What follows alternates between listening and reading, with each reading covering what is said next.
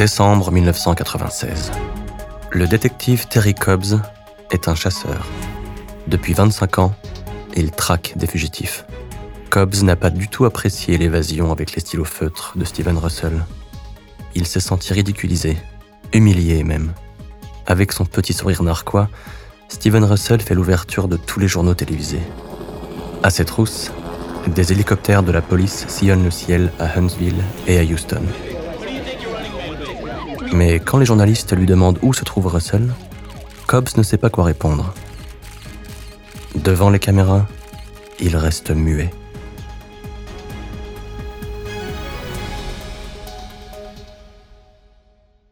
Se planquer au Texas est impossible.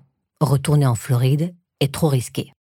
Steven Russell et Philip Morris décident donc de s'installer à mi-chemin, à Biloxi, au Mississippi.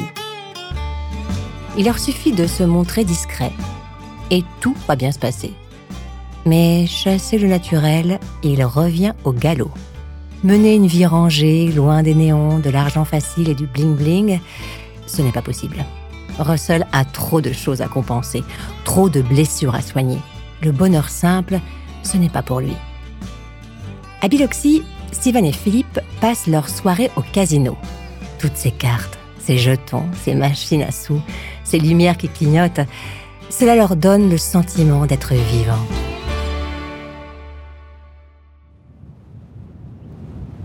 Avril 1997. Cobbs et ses hommes ont ratissé le Texas du nord au sud. Sans résultat. Cobbs se pose toujours la même question. Quel est le point faible de Steven Russell? La réponse est toujours la même. Philippe Morris. Un matin, le détective reçoit un coup de fil. Un détenu de Huntsville avec lequel Russell est resté en contact veut lui parler. Cobbs se rend au quartier Estelle. Il écoute et prend des notes. En refermant son carnet, il sait qu'il tient une piste solide.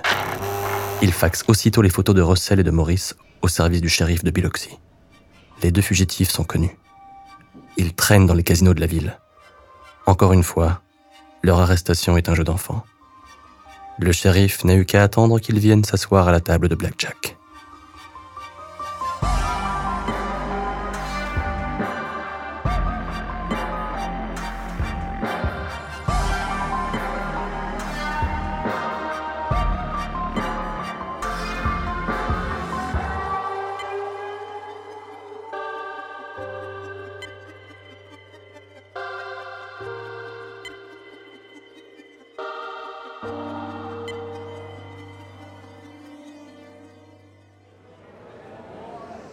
Printemps 1997. Quartier de haute sécurité de Huntsville. Steven retrouve son uniforme blanc. Assis au milieu des autres détenus, il ne songe qu'à une chose s'évader, toujours. Sa vie est un jeu de chat et de souris. Et dans les dessins animés, la souris est toujours plus maligne que le chat, non? Le génie de Russell, c'est son imagination. Il pense à l'époque où il soignait Jimmy Campbell, son amant mort du sida. Et soudain, il comprend qu'il va jouer le rôle de sa vie. Une performance grandiose qui va exiger une attention de chaque instant et un courage hors du commun. Il va mettre en scène sa propre mort. Été-automne 1997. Pendant six mois, Russell rationne sa nourriture. Il mange de moins en moins, jusqu'à ne plus avaler que quelques bouchées par jour. Il maigrit à vue d'œil. Son teint devient cireux, mais les gardiens ne peuvent rien y faire. Impossible de forcer un détenu à manger. Pour Steven, qui est un grand gourmand, l'exercice n'est pas évident. Il a faim, mais il doit maigrir, beaucoup. Pour accélérer le processus, il ingurgite des laxatifs dérobés dans la pharmacie de la prison. Se servant de la machine à écrire de la bibliothèque, il rédige de faux certificats de maladie et les envoie au département compétent en utilisant le courrier interne de la prison afin qu'il soit inséré dans son dossier médical. Il devient alors officiellement séropositif. Le sida touche la communauté homosexuelle et compte tenu de son passé, Russell a pu être infecté. Novembre 1997. Le détenu Russell est de plus en plus faible. Son état physique se dégrade de jour en jour. Il peut à peine marcher. Les médecins de la prison tentent de le soigner, mais il n'existe pas de traitement bon marché contre le sida. Ils sont formels. Russell ne peut pas rester dans le quartier de haute sécurité. Il est transféré dans un centre de détention médicalisé à Love Lady, au nord de Huntsville. Pendant trois mois, il est alimenté par perfusion et placé sous oxygène. Jouant son rôle à la perfection, Steven prétend ne plus avoir la force de se laver. Il n'est plus capable de se rendre aux toilettes. Il accepte toutes les humiliations que peut éprouver un patient en phase terminale d'une maladie incurable. Mais ce n'est pas encore assez. Pour mener son plan à bien, Russell avale des barbituriques qu'il a réussi à se procurer. Il tombe dans le coma. Pour le médecin-chef de Love Lady, le détenu n'a que quelques semaines à vivre. Soigné en réanimation, Russell est finalement transféré dans un centre de soins à Kennedy, une petite ville paisible de la région de San Antonio. La sécurité est minimale. Les infirmières s'occupent de lui. Elles tentent de rendre ses derniers jours moins douloureux. Tout le monde attend qu'il meure. Mais personne ne songe à vérifier si Russell est réellement malade. Aucun médecin n'a prescrit un simple test de dépistage qui aurait révélé la supercherie. Vendredi 13 février 1998. Dix mois de patience, d'efforts, de souffrance, d'humiliation et d'incertitude. Et Steven Russell n'a plus qu'à poser la dernière pierre de ce monument d'ingéniosité qu'est sa quatrième évasion. Il décroche le téléphone de sa chambre et appelle le département de la justice du Texas. On décroche le combiné. À l'autre bout du fil, un homme. Bonjour, je suis le docteur Adam Rios du centre hospitalier de Houston. Nous lançons un traitement expérimental pour les malades du sida et nous sommes à la recherche de patients qui accepteraient cette expérience. Évidemment, le docteur Rios a entendu parler d'un centre de soins qui accueille des malades en phase terminale à Kennedy. Aurait-il un candidat qui voudrait essayer le traitement? Oui, ils ont justement quelqu'un qui pourrait être intéressé. Un malade du nom de Steven Russell. Le transfert peut se faire immédiatement car il est dans un état désespéré. Aidé par une infirmière, Russell se glisse en tremblant sur la banquette arrière d'un taxi. Il ferme la portière et par la vitre, il lui adresse un sourire un peu moqueur. Steven Russell est à nouveau libre.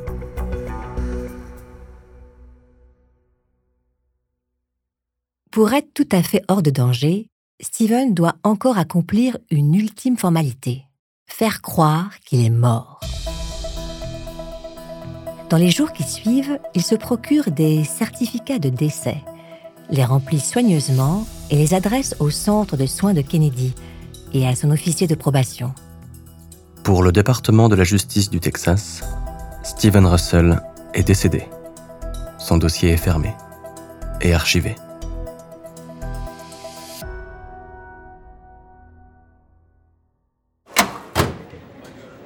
Mars 1998. Terry Cobbs ne pense plus à Steven Russell. Il a d'autres chats à fouetter. Mais il garde un œil sur Philip Morris. Sans raison particulière, juste une intuition comme ça. Une sorte de sixième sens. Morris est enfermé depuis près d'un an à la prison de Dallas County pour complicité de fraude et complicité de détournement de fonds. Installé à son bureau surchargé, Cobbs épluche les dossiers de fugitifs quand il reçoit la photocopie d'une carte d'avocat en provenance de Dallas County la prison demande une vérification de routine. Philippe Morris vient de recevoir la visite d'un conseiller juridique. Cobbs n'en croit pas ses yeux. La photo sur la carte est celle de Steven Russell.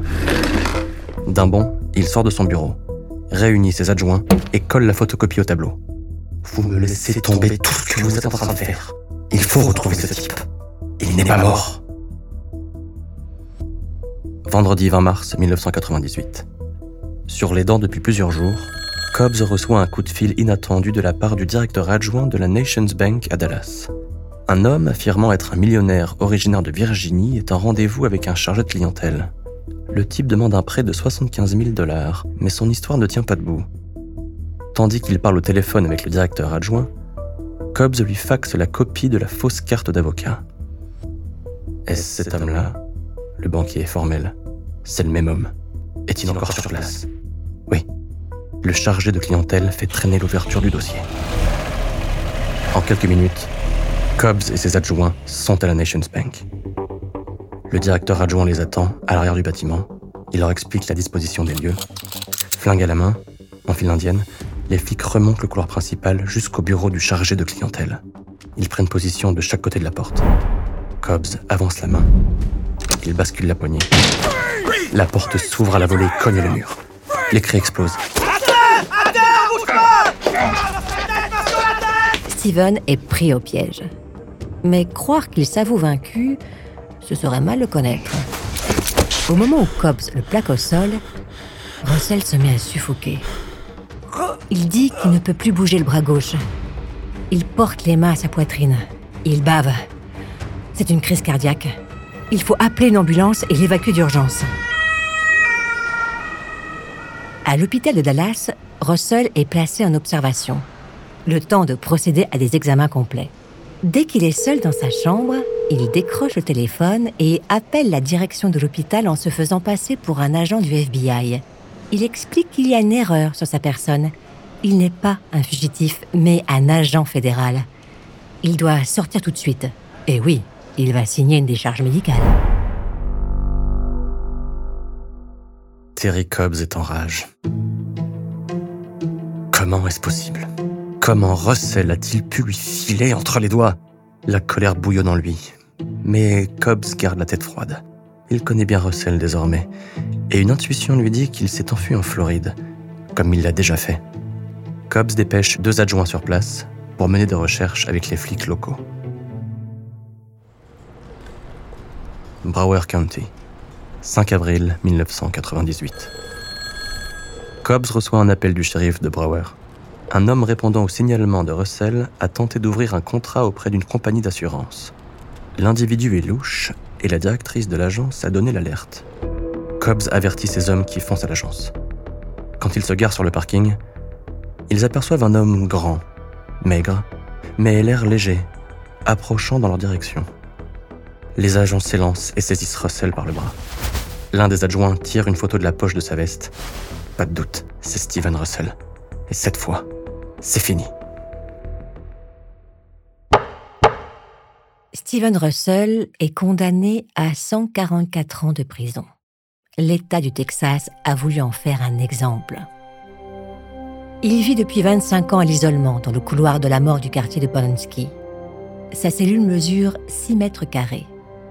Un lit, une table, une cuvette de WC. Pas de chaise pour s'asseoir. Il est enfermé 23 heures par jour et ne peut sortir qu'une heure pour faire un peu d'exercice et prendre une douche. Russell a maintenant 65 ans. Son corps est usé. La nourriture de la prison l'a désormais rendu obèse. Le plus souvent, on le déplace dans une chaise roulante. Difficile de reconnaître le Houdini de l'évasion, comme l'appelait la presse. Malgré ce régime carcéral, Russell conserve une lueur enfantine dans le regard. Il est une légende, il le sait. Jim Carrey a tiré un film de sa vie. Deux livres et deux documentaires lui ont été consacrés. Des admirateurs lui écrivent du monde entier. Le 7 février 2023, Steven Russell a obtenu le droit de bénéficier d'une libération anticipée. Il attend de sortir une dernière fois par la grande porte.